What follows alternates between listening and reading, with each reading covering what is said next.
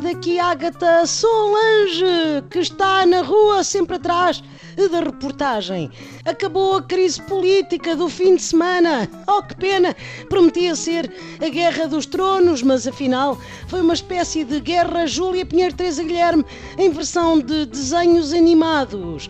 E como o governo não caiu e os partidos da oposição já não são amiguinhos outra vez, temos de voltar a dar atenção às europeias. Um ato político tão empolgante como a musiquinha do tempo de antena que dá na rádio e na TV. Regressei, eh, portanto, à campanha eleitoral e, pelo que vejo neste comício, onde me encontro, a corrida aos votos está a ser puh, suada. Há muitos políticos a escorrer água, é natural. São muitas bacalhausadas, muitos beijinhos, muitas declarações que não querem dizer nada e que os eleitores esquecem três segundos depois. Vou então falar com um candidato que, facto curioso, está a levantar alteres.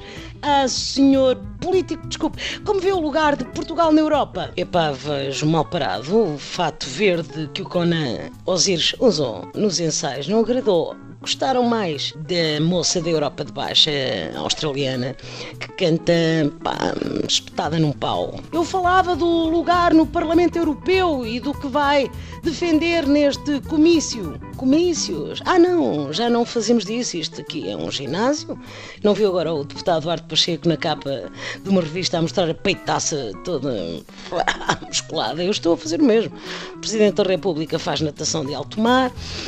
Primeiro-Ministro gosta daquela luta japonesa ao sumo para esmagar a oposição e eu, se quiser ser Presidente da Junta, olha, tenho pelo menos de bater o recorde nacional de salto à vara. E aí está a política moderna para que acumular gordura a fazer comentários na televisão e essas cenas, quando se pode ascender queimando calorias e definindo abdominais.